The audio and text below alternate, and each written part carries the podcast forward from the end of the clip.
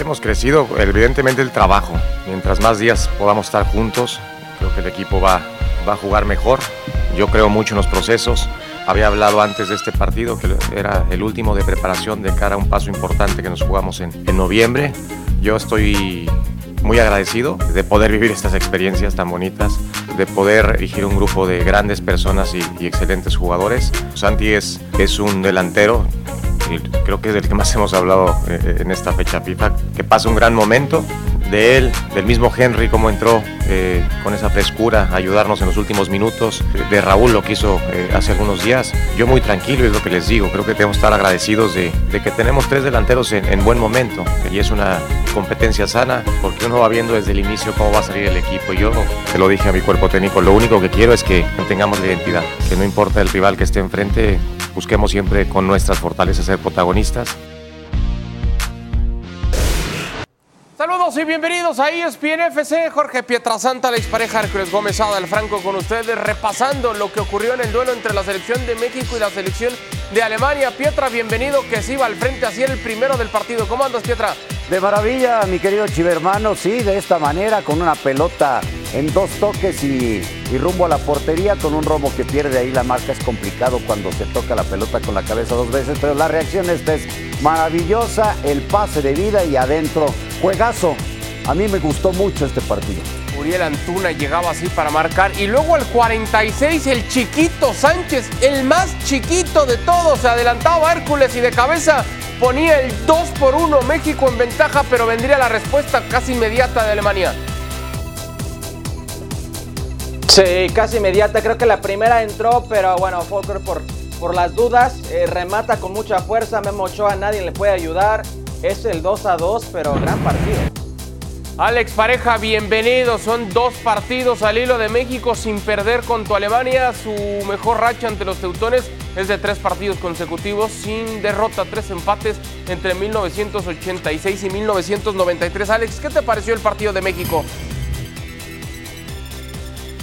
Pues qué tal, ¿cómo estáis? Me pareció un muy buen partido de fútbol y que más allá del resultado, que, que, sacarle un empate a dos ante una de las mejores selecciones del mundo, es cómo lo haces. Es, con ese atrevimiento, con esa frescura de ir a buscar el cara a cara, de, de no tener miedo al intercambio de golpes, de, de, ser valiente, de creer en ti mismo y contrasta, por ejemplo, con el último gran partido contra un rival de gran entidad que tuvo eh, el Tri, que fue ese encuentro en, la Copa del Mundo de Qatar ante Argentina. Fijaos la diferencia, ya no te digo de funcionamiento, ya no te digo de resultados, sino de actitud con C, eh, con la que México jugó este partido, sin complejos, y cómo contrasta con el miedo, con la cobardía con la que eh, jugó contra Argentina en la Copa del Mundo. Claro que son dos contextos diferentes, que esto era un partido amistoso, pero a mí me deja muy buenas sensaciones por eso, porque México no se encogió, no se arrugó y fue a buscar un partido al intercambio de golpes con Alemania, con todos los riesgos que eso conlleva.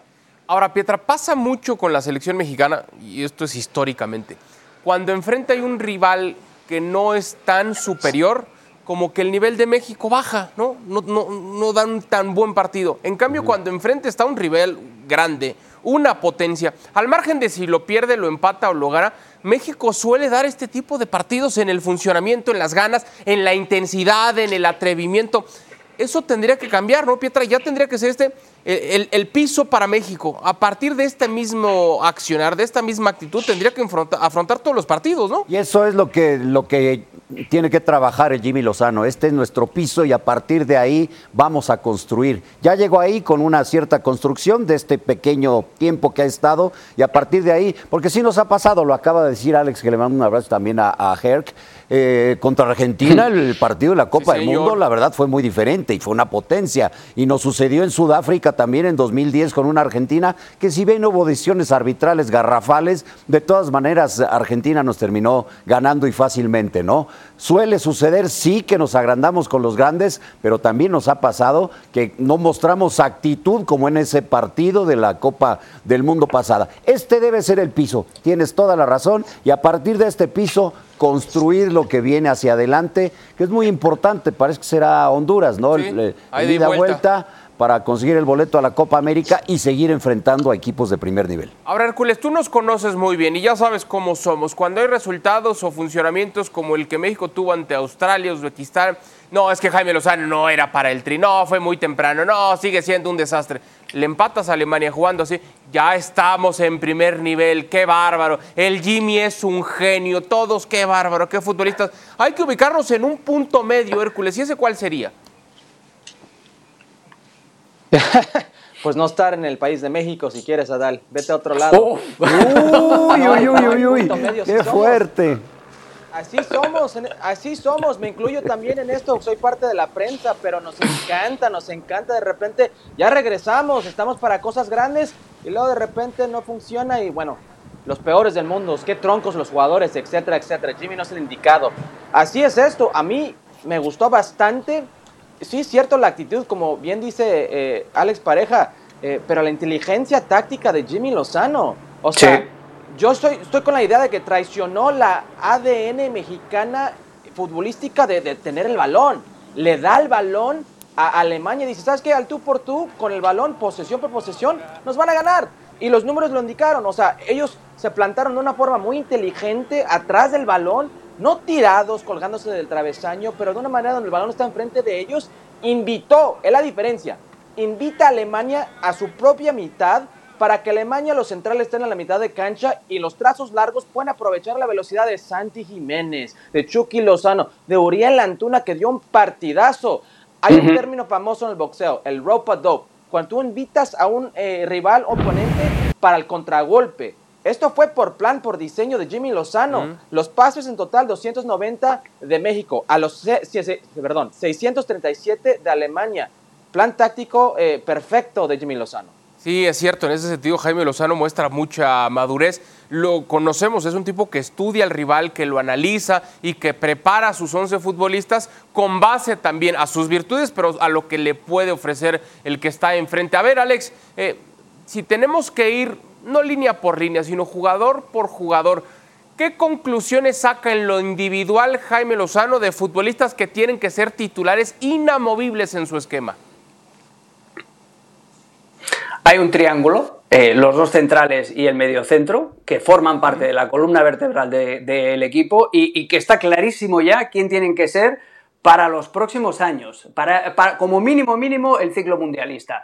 Johan Vázquez, César Montes, y Edson Álvarez. Eh, eh, en base a estos, luego ya puedes seleccionar qué tipo de lateral quieres eh, o cuál de los dos laterales, en el caso del lateral derecho, está con un puntito más de confianza, las prestaciones, si quieres un, lateral largo como Gallardo o si quieres otro, otro estilo. Pero para mí hay tres futbolistas que son clave, que son estos tres, los dos centrales y Edson Álvarez. Y luego... Arriba está claro que el Chucky Lozano siempre te va a funcionar, ya sea en banda derecha o banda izquierda, y luego está la, figura que a mí me fascina de Uriel Antuna, un futbolista que es inconsistente a nivel de fútbol de clubes, pero que siempre, absolutamente siempre que juega con, la camiseta de México, te da su mejor versión. Eh, a mí me gusta mucho también lo que ha mostrado Chávez en, estos dos partidos. Yo creo, yo lo eché de menos ayer de titular, entiendo el plan del Jimmy Lozano, pero a mí Chávez me, me parece un jugador único. Primero porque es zurdo, por lo que te da a balón parado, por los cambios de orientación con esa pierna izquierda para la banda derecha, donde siempre vas a tener a un extremo bien abierto.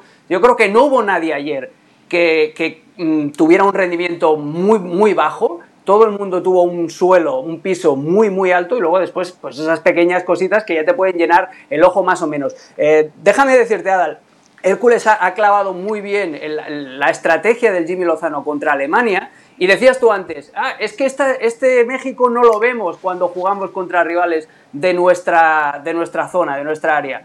Claro, ah, ¿sabes por qué, Adal? Porque a México los equipos de la zona lo tratan como México trató a Alemania. Es decir, le da la pelota, le invita a venir y luego les, les, busca las cosquillas al contragolpe. México ayer tiene un partido mucho más dinámico, mucho más de ida y vuelta, porque por primera vez en mucho tiempo no se ve con la obligación de tener que llevar la iniciativa constantemente y de estar aparcado en el último tercio de la cancha eh, intentando encontrar huecos ante una defensa rival muy cerrada.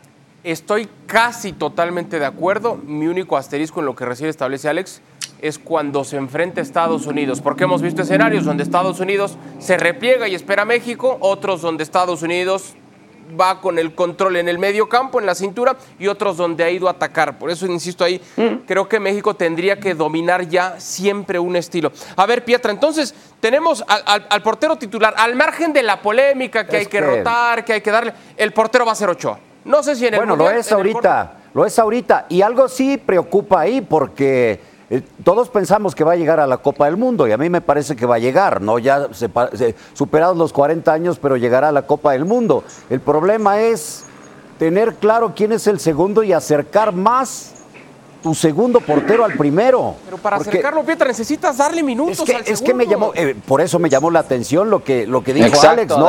Habló de ese triángulo. Yo hubiera mencionado un rombo porque en este momento Ochoa es inamovible en la selección mexicana, pero sí pudo, me parece que en el partido contra Ghana sí pudo mover y poner ahí al que considere Jimmy que es su segundo portero. No sé cuál de los otros tres Sí, que sí, llevó, sí, sí. pero el que considere su segundo portero para estar más seguros en ese sentido.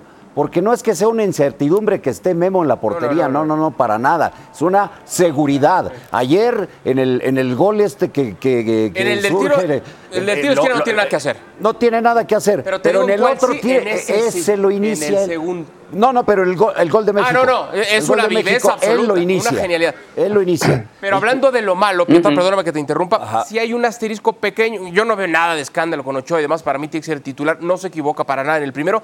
En el segundo es que sigue jugando, y no lo vamos a cambiar, ya ha sido mi pleito con Ochoa siempre. Pero la esa para mí no había entrado, o sea, había no, tenido pero una antes de muy eso, buena. Pietra, Ochoa juega, juega en su línea. Si juega ese su es su primer poste, ya sé, pero si juega dos pasitos adelante, el centro capaz y que ni llega, porque en el momento en el que tú ves al muñeco de color azul ahí de frente, el delantero tiene un segundo que titubea. Nadal, ¿Qué hago? Disparo es- primer poste, meto el centro. Para mí ese es es el algo tema. que hemos Es- criticado mucho y que pues, yo veo a varios, una buena cantidad de porteros en el mundo jugando así. Y es algo que seguimos criticando Pero de en el fútbol moderno, híjole, un portero que se Es queda que- tan es que no sé. clavado Pero ponle- es una invitación a centro. Eh, Tampoco yo es no un iba a esa, ¿no? O Yo sea, no iba a esa discusión, a la que iba es, es tu segundo, para que cuando Memo no esté, ¿Quién? ¿a quién lo vas a meter si se lesiona en una Copa del Mundo sin una experiencia de partidos previos o no habiendo jugado la Copa América u otro tipo de encuentros? Imagínate nada más. O lo vas a meter en Copa América si Memo por ahí se te lesiona Sí, sin haber sí, tenido sí, un bagaje de por lo menos dos, tres partidos. Eso es lo que llama la atención. Ahora, ¿no?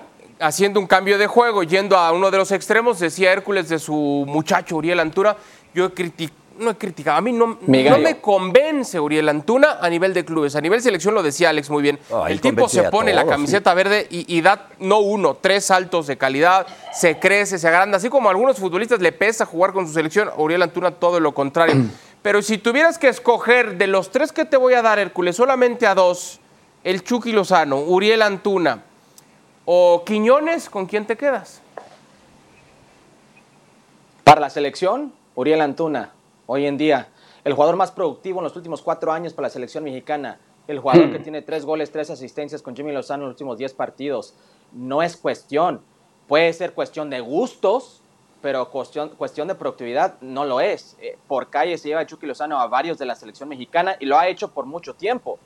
Lo dijo muy bien Alex, tal vez en su club, sea Chivas, sea Cruz Azul, ha quedado de ver o es inconsistente de una u otra forma, por, pero con la selección es de Edu Vargas, con la selección es Ener Valencia. Sí. Siempre, siempre destaca, siempre es uno de los referentes. eh, no le gusten a muchos de, de ustedes, sea otra cosa, pero productivo es. Y para un técnico, lo que más quieres son jugadores comprometidos y productivos. Y también Alex con ese atrevimiento, ¿no? De ir al frente, es una realidad lo que tiene Uriel Antuna en ese sentido. Es que a, a mí me brinca mucho, Alex, por eso, por eso mi crítica, porque Antuna a nivel de clubes, quitando Chivas, porque con Chivas fue un desastre en todos los sentidos, con Cruz Azul como un electrocardiograma, picos altos, picos bajos, es muy irregular. Ni se diga lo que pasó en el Skill Challenge de la MLS. Yo decía, de verdad, Uriel Antuna no puede bajar una pelota así de sencilla y dirán, ah, qué tontería y demás. No, no No. Hércules, tú lo viste, tú lo viste, Hércules. En serio, ese día fue exhibido Uriel. Antuna. Y no está, o sea, vi a Fidalgo, vi el resto de los equipos, de los jugadores mexicanos. Estamos hablando de, de concurso de habilidades, por favor. Claro. Sí, sí, sí. Ahí yo también fallo, pero en el, campo soy una fiera. Igual, igual. Sí, no, no, no. Para mí sí se Exacto, exacto, Pietra.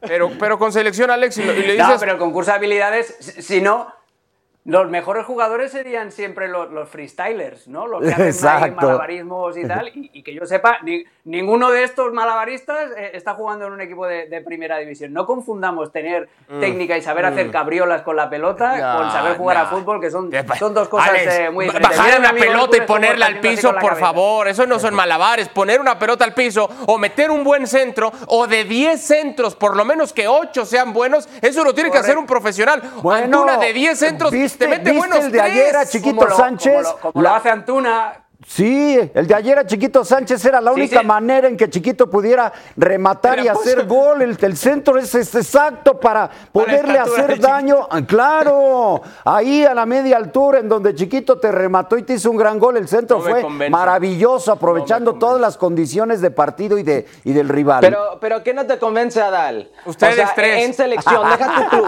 En selección, ¿qué ha faltado?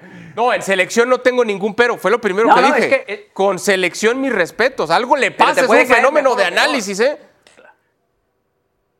Bueno, también, también hay una motivación, también una cosa es el trabajo diario que depende de cómo seas, mm, te puede hacer más o menos gracia y luego otra cosa son los momentos puntuales. Es lo mismo que ir vestido, ¿no? O sea, tú puedes tener un estilo muy casual en el día a día, pero oye, tú cuando llegan las bodas, cuando llegan los bautizos, tú te pones hecho un pincel. Pues eso es lo que hace Uriel Antuna. Y, le funciona. Y además es que tiene, no solamente es eh, el, centro, los centros que pone, la productividad a la que ha hecho alusión mi, amigo Hércules, sino luego también la velocidad y el, y, el desborde. ¿Cuántos jugadores hay? No ya te digo en México, en el mundo, que tengan la capacidad y la habilidad de recibir la pelota y de generar cosas en el uno contra uno. Si el dribbling es lo que se está perdiendo más en el mundo del fútbol. Aprovechalo. te da igual si te cae mejor o peor, da igual si trabajas en el día a día mejor o peor. Pero si te va a ser útil a ti y lo estás, además, es que México siempre es atornilla, y sobre todo el Jimmy Lozano, el extremo derecho siempre lo tiene muy bien abierto y nadie te va a dar las prestaciones que te da Uriel Antuna, te caiga mejor o te caiga peor. es verdad. Es verdad. Bueno, hay otra opción ahí, el Chino Huerta también creo que es un futbolista con condiciones. Pero entonces ya te convencimos. No tanto todavía, no tanto. Bueno, en pantalla los próximos partidos de la selección mexicana de fútbol, ya lo decía Pietra, la visita recíproca entre Honduras y México, 17 de noviembre y el 21, mientras que el 16 se estará enfrentando la selección azteca ante Colombia. Hércules, la selección de Estados Unidos se enfrentó a Ghana y se llevó la victoria 4 por 0. ¿Qué te pareció? Y creo que le quedó corto a Gana. El primer tiempo fue los mejores 45 minutos que le ha visto a la selección de Greg Halter desde que toma el cargo Greg Halter. Giovanni Reina muestra lo importante que es y fundamental para esa selección de Estados Unidos. Otro gol de Christian Pulisic que está en el mejor momento de su vida. Y el segundo tiempo para dormir. Ya con el 4-0 medio tiempo cerraron todo, eh, pero cerraron bastante bien esta fecha FIFA. Eh, Hércules Gómez es el promotor de Antuna y también de Pulisic, eh, algo que ya sabíamos todos. Alex, ¿a ti qué te pareció el partido?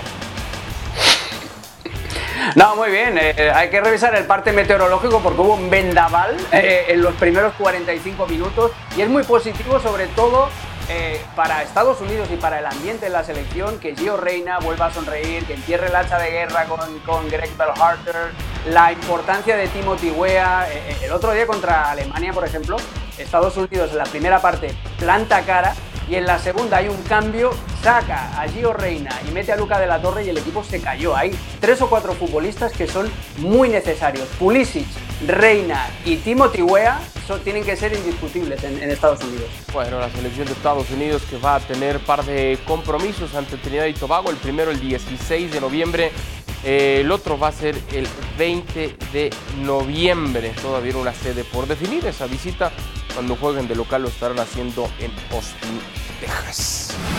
Hacemos pausa en ESPN FC cuando regresemos con paso de campeón la selección argentina y Lionel Messi haciendo espacio para su próximo balón de oro.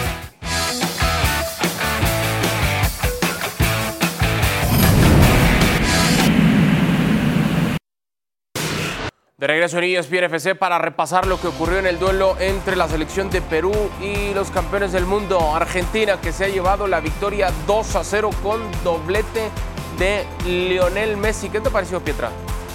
Bien, Messi a lo Messi, ¿no?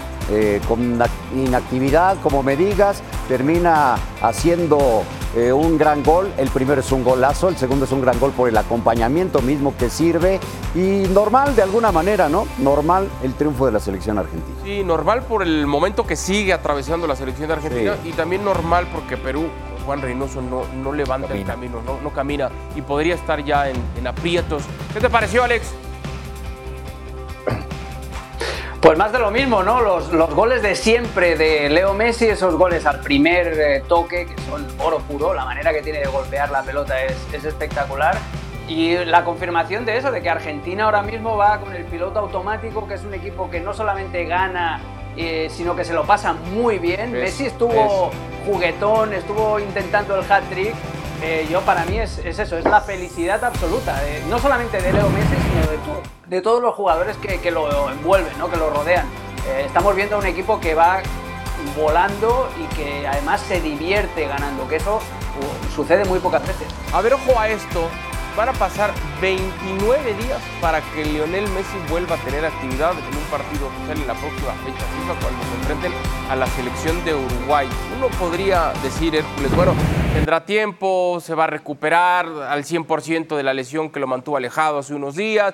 Obviamente va a seguir trabajando, estará en Miami arropado de un cuerpo de entrenadores y preparadores físicos, va a estar bien cuidado desde el punto de vista del futbolista, Hércules, un periodo de inactividad en partidos, en bagaje, de competencia, tanto tiempo, 29 días, ¿cómo le puede afectar a alguien de la talla de Lionel Messi? Bueno, eh, un jugador de 36 años de edad que de repente no está entrenando y ponle que tiene dos, tres semanas libres, ¿no? Y de la nada empieza a jugar, le puede costar pero esta película ya la vi. Es lo hizo en League's Cup. Es cierto. Llegó de las Bahamas, de tomando sus Mai Tais con su familia, a no entrenar, a tener creo que dos sesiones y anotó 10 goles en 7 partidos. Y a partir, además de eso, debo decir, eh, no va a estar inactivo. Eh, Inter Miami va a estar en gira en Asia. Ellos claro. van a ir al estilo David Beckham, como lo hizo el Galaxy cuando no estaba en, en su temporada regular. El Galaxy y gira por Asia. Entonces, activo va a estar. Aún no va a estar en vacaciones, eh, creo que es un profesional sumamente comprometido con, con lo que hace, con su oficio. Creo que va a estar bien. Él va a elegir cuándo y dónde. ¿Cómo podría afectarle en tu punto de vista, Alex? A ver, esto de la gira está bien. Vamos a llamarle partidos de exhibición para no confundir, etcétera. Eh, uh -huh. ¿Cómo sí. puede ir mediando eso Lionel Messi teniendo en fecha que su próximo gran partido es en todo este tiempo? Es que no hay, no hay una fórmula matemática, no hay una fórmula fija, porque las dos cosas tienen, las dos opciones tienen riesgos y, tienen también beneficios. Si le das descanso al futbolista, Messi lleva prácticamente dos años sin parar y, y viene de una lesión y un cierto periodo de descanso es bueno para eh, que el organismo como que se recupere. Y además es que Messi tiene 36 años, que no tienes la misma capacidad de recuperación de cuando tienes 20. A, que a vosotros cuando os pasa que cuando salís de noche a vuestra edad ya no es lo mismo que cuando tenías 18 años, que cuesta mucho más recuperarte. Pues esto pásalo al, terreno de juego y sin actividades eh, tóxicas y, te pasa exactamente lo mismo. Entonces, eh, hay que encontrar el punto exacto y no dudo de que Messi va a estar médicamente monitorizado al milímetro, hay que encontrar el punto exacto entre recuperación, eh, descanso y luego puesta a punto para ya eh, la siguiente ronda de, de, partidos.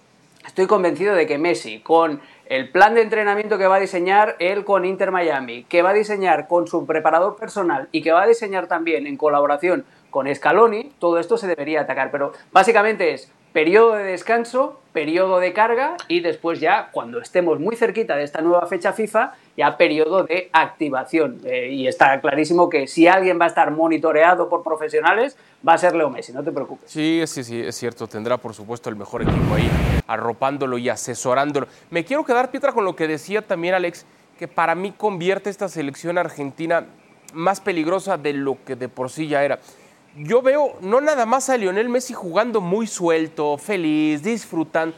Es que en verdad veo muchos o a casi todos de los futbolistas Pietra con esa soltura y eso los puede convertir todavía en mucho más peligrosos, ¿no? Sí, por eso eh, Argentina no debería estar tan preocupada de, de, si llega a punto o no llega a punto Lionel Messi. Ya sabemos que es el jugador más talentoso, entiendo perfectamente que el, eh, el fútbol de la actualidad es más eh, físico que otra cosa, pero tenemos al más talentoso que se sacude la arena y se mete a jugar y órale a lo que va.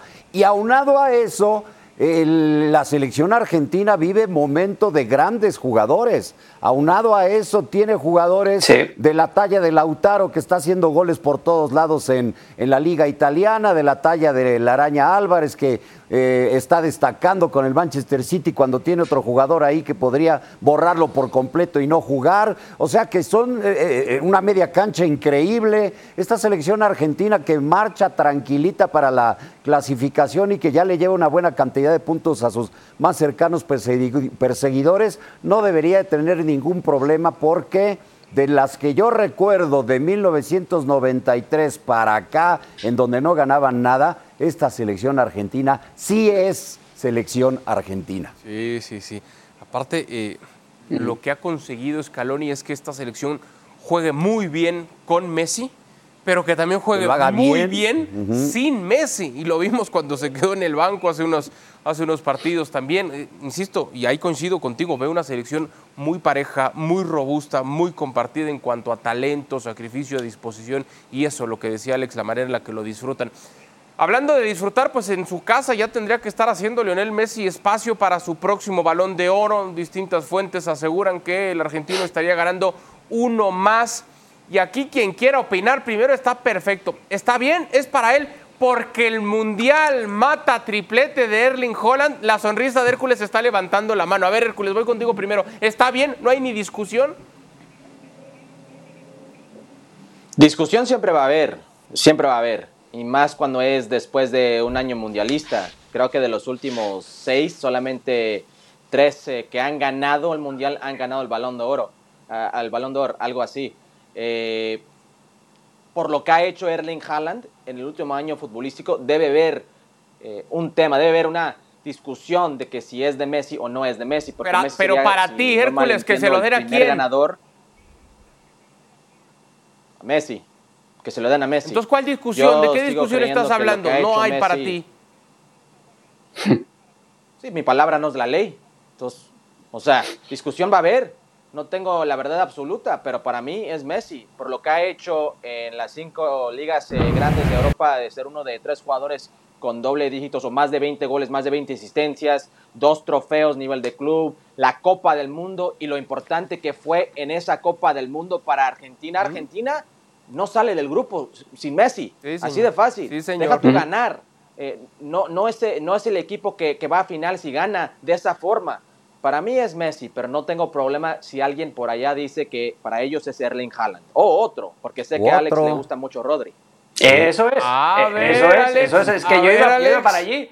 Yo iba para allí porque el, el fútbol no son matemáticas. Y claro, la gente dice, a ver, ¿cu- cu- ¿cuántos goles ha metido Holland? Pues, ¿Cuántos mm, eh, trofeos ha ganado el Manchester City? Pues ya está, tendría que ser Holland. Me bueno, pues entonces hagamos una hoja de Excel y, y no hagamos ni siquiera programas de análisis, Me porque gusta. todo va en forma de los números y ya está. No, a ver, yo entiendo, entiendo cómo funciona el balón de oro, que es más un concurso de popularidad, que eh, los grandes certámenes como el Mundial tienden a magnificarse y en- entiendo perfectamente que lo va a ganar Messi. Ahora bien, si Alex Pareja votara en esa, en esa votación, valga la redundancia, yo, mi número uno sería Rodri, porque es el jugador que ha movido, que ha tenido más regularidad a lo largo de, la temporada y que ha sido el jugador capital en el mejor equipo de- del año, que, ha que lo ha ganado todo, independientemente de si ha metido más goles o no. Es la aportación futbolística de Rodri al Manchester City,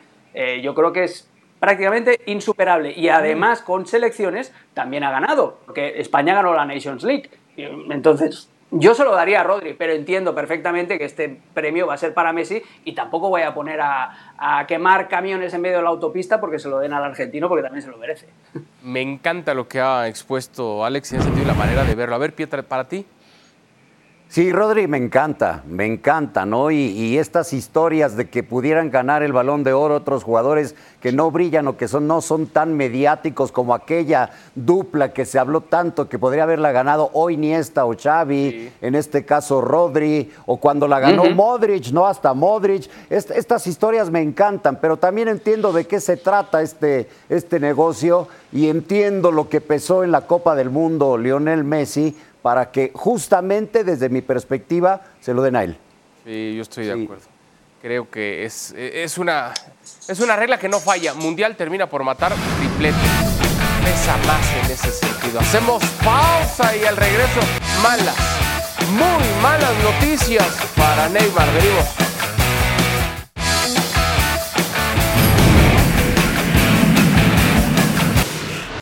Vuelta en FC, dolorosísima derrota de la selección brasileña ante Uruguay. La selección charrúa se lleva la victoria 2 a 0, goles de Núñez y de la Cruz y se ha confirmado la lesión de Neymar. Ruptura de ligamento cruzado y además menisco, una lesión que lo va a llevar Pietra evidentemente al quirófano y que lo va a tener fuera de las canchas pues normalmente son siete, ocho meses. Más o menos es lo que se dice, sí, porque es ligamento cruzado y es menisco, como bien tú lo, lo señalas, lo, sentía obviamente, ¿no? Una baja obvio, sensible para la selección de, de Brasil, pero podría terminar inclusive pues ya con la con la carrera de Neymar no sé si estaré siendo exagerado pero es que lesiones no, no, han sido pocas para la carrera de Neymar y esta es la peor de todas esta es la peor de todas, por eso yo pensaría inclusive en esto. Y en cuanto al partido, bueno, pues Uruguay fue, una selección superior, una selección renovada, muy bien por Marcelo Bielsa. Y lo de Bielsa, muy bien. A ver, tiene 31 años, Alex, dice Pietra, esto quizá podría condicionar mucho su futuro. Eh, no es la primera lesión fuerte, evidentemente, que tiene Neymar en, en, su carrera. Acaba de llegar al fútbol árabe con un contrato fantástico, con una mansión, la cual, bueno, nada.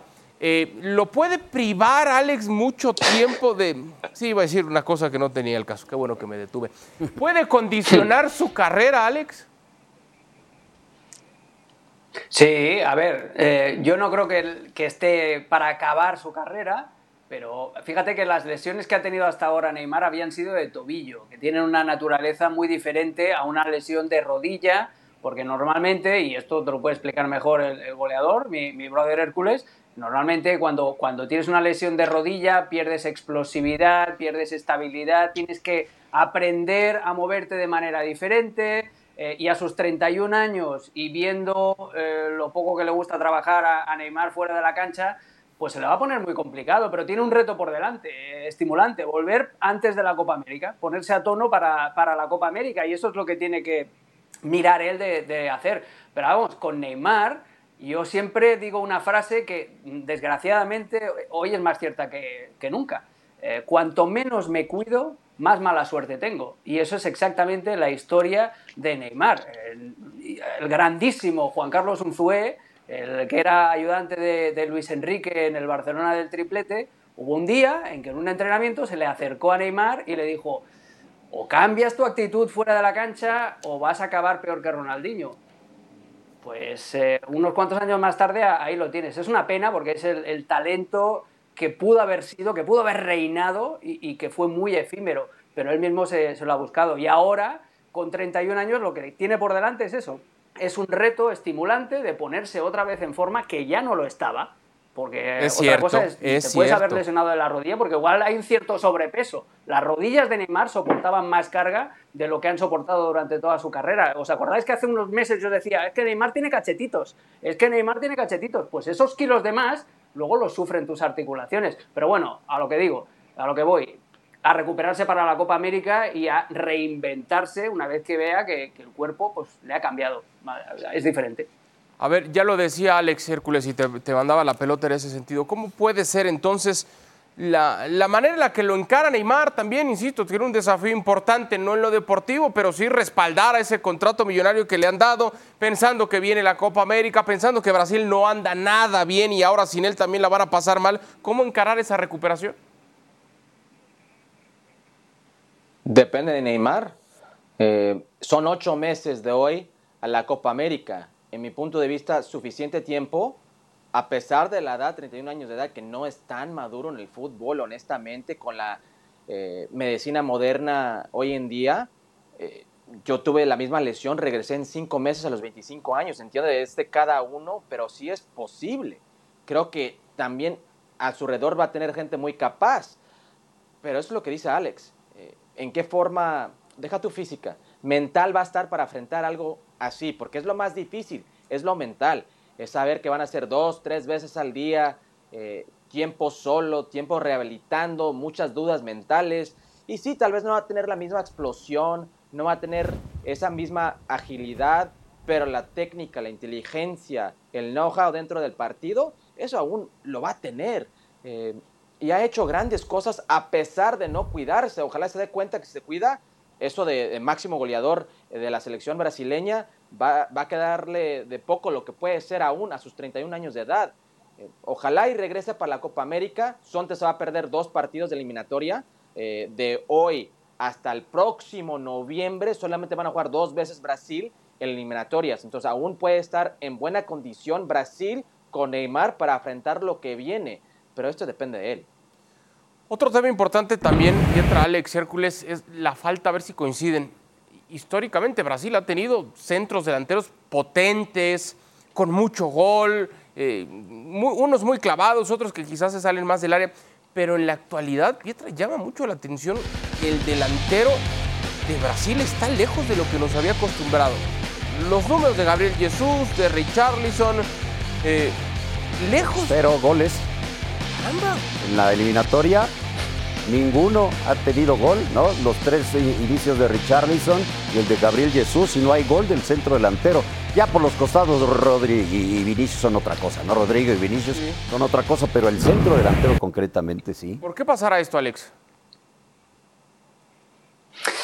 Bueno, hay muchos factores, eh, no solamente son los delanteros, eh. mirad los laterales con los que jugó ayer Brasil, eh, y estamos hablando del país de Dani Alves, de Roberto Carlos, de Cafú, de, Branco, de, todos estos. Marcelo. Y ayer de Marcelo, claro, es que yo, yo tengo una teoría y es que a Brasil, que en estos últimos años la liga brasileña ha, subido mucho económicamente, a Brasil no le conviene tener una liga fuerte a nivel de dinero porque es lo mismo, es parecido a lo que hablamos siempre con el jugador mexicano, que le conviene ir a Europa lo más rápido posible eh, para desarrollarse definitivamente como futbolista. Habéis, destacado a Rodrigo y a Vinicius, que son dos que cuando cumplieron los 18 años se montaron en un avión y se fueron para Madrid.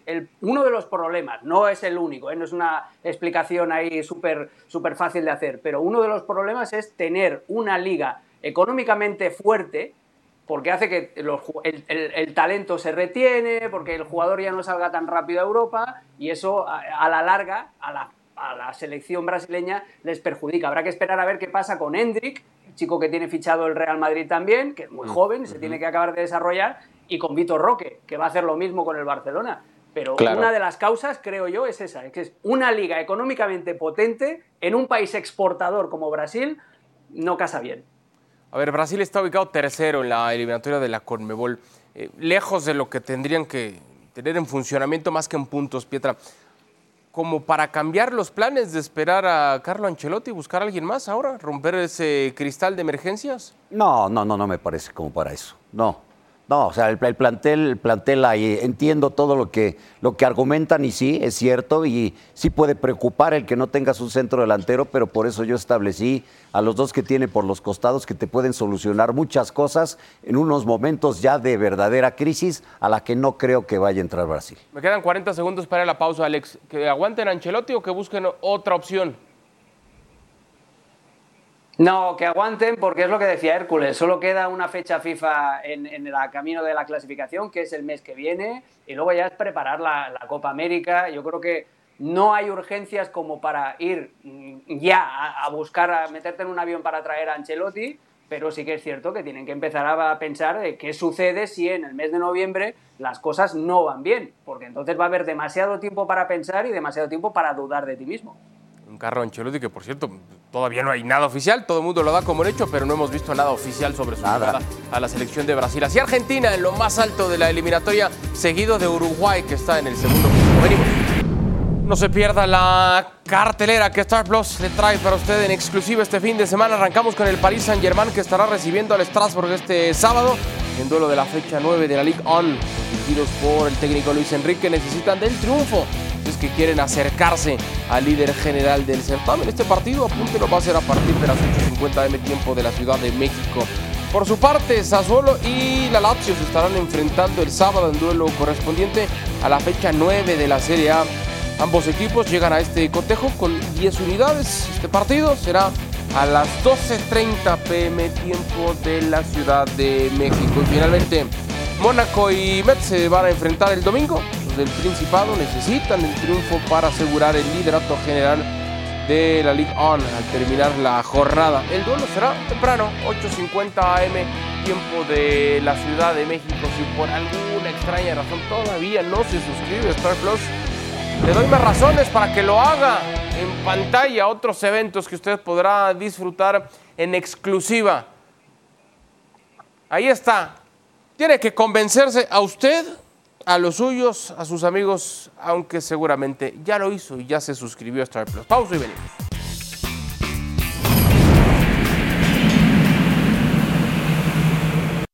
Vamos de regreso en ESPN FC.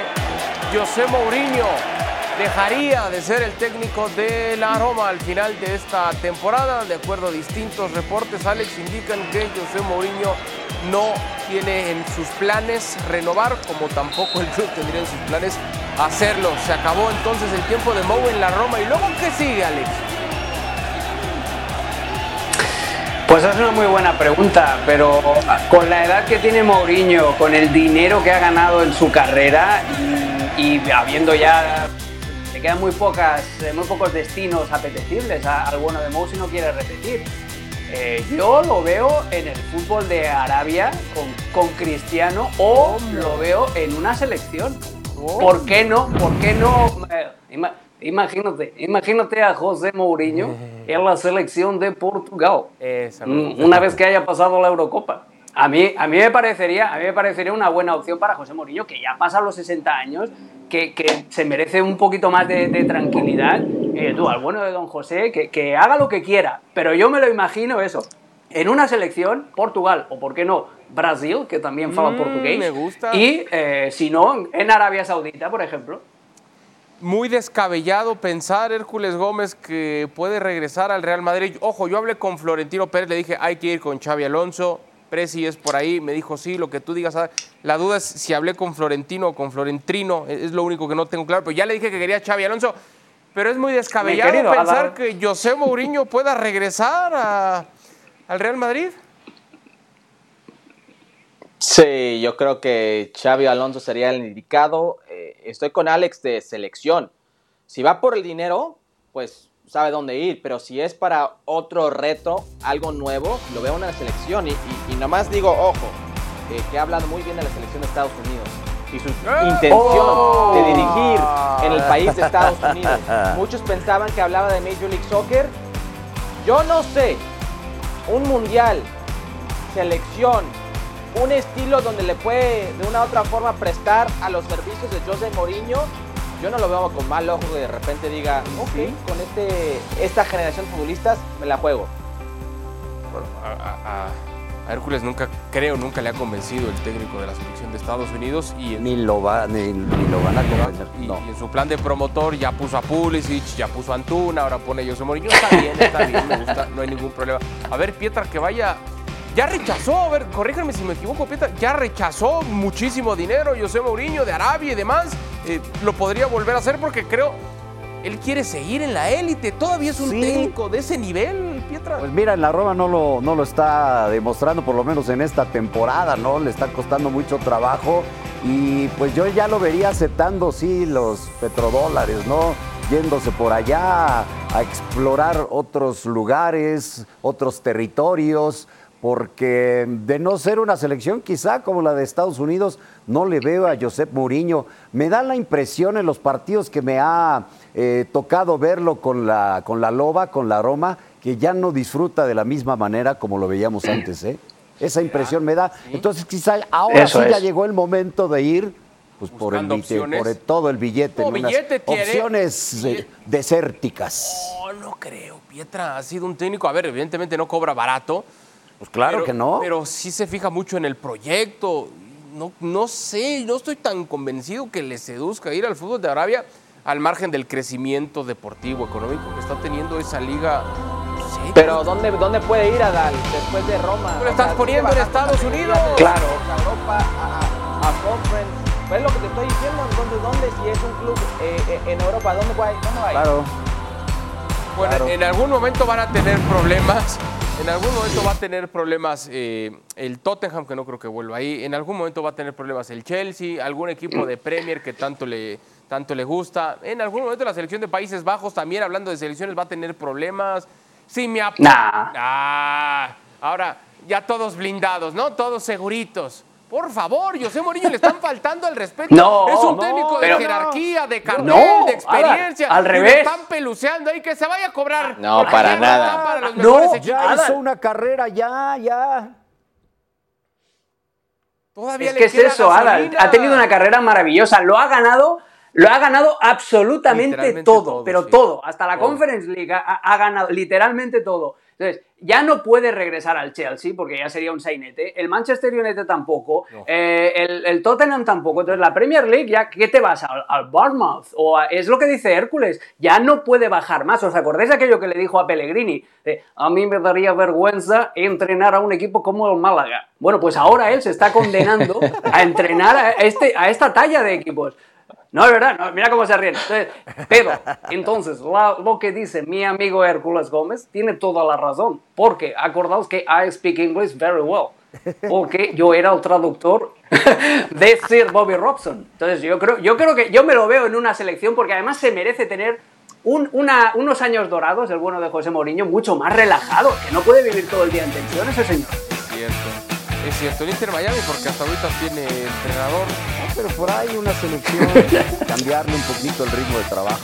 Son muy groseros con José Mourinho. A nombre de Jorge Pietrasanta, Alex Las Pareja, Hércules Pietra. Gómez, soy Adal Franco y esto fue ESPN FC. La invitación para que nos acompañe el día de mañana. Gracias y excelente tarde.